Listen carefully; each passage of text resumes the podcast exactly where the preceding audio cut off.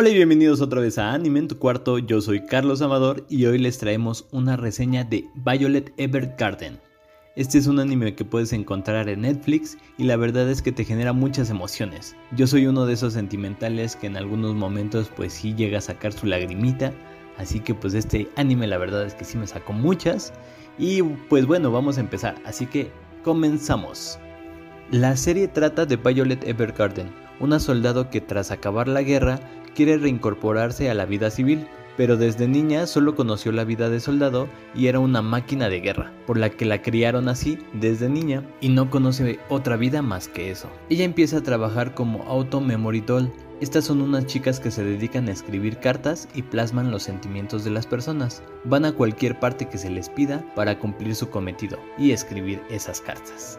El panorama se plantea en una Europa de la posguerra del siglo XIX, donde todavía hay muchas personas analfabetas y esto hace que Violet vaya cambiando su perspectiva de la vida que solamente estaba educada por la guerra y ahora trata de entender los sentimientos de las personas y el sentimiento del amor y entre otros. En todos sus viajes va a empezar a entender más los sentimientos de las personas al escribirles la carta y también se va a conocer un poco más ella misma. Algo fantástico que tiene la serie es simplemente la animación y tiene un arte con una iluminación y una fotografía perfecta Aparte nos refleja muy bien la posguerra del siglo XIX, con sus vestuarios y arquitectura.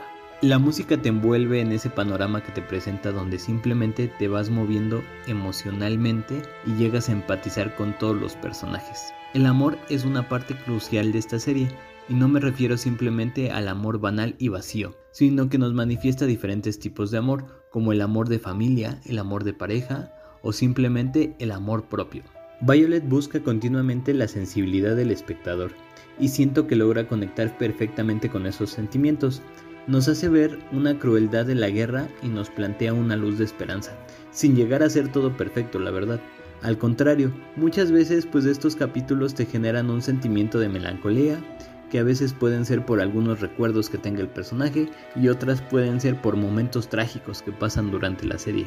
Eso sí, me hubiera gustado conocer un poco más la profundidad del personaje y su historia principal, saber cómo Violet llegó a esta guerra, cómo fue que vivió, cómo se sentía, pero siento que en eso la serie tuvo un poco, pues como un poquito floja, pero eso no le quita lo emotivo y lo sentimental que cumplió completamente esta serie. En conclusión, si buscas una serie que te mueva esos sentimientos y te haga sacar unas cuantas lagrimitas y aparte te gusta el siglo XIX, este anime es para ti. Y bueno, por mi parte sería todo. Recuerden que denle like y compartan este video y los veo próximamente. Muchas gracias por vernos. Recuerden que esto es anime en tu cuarto.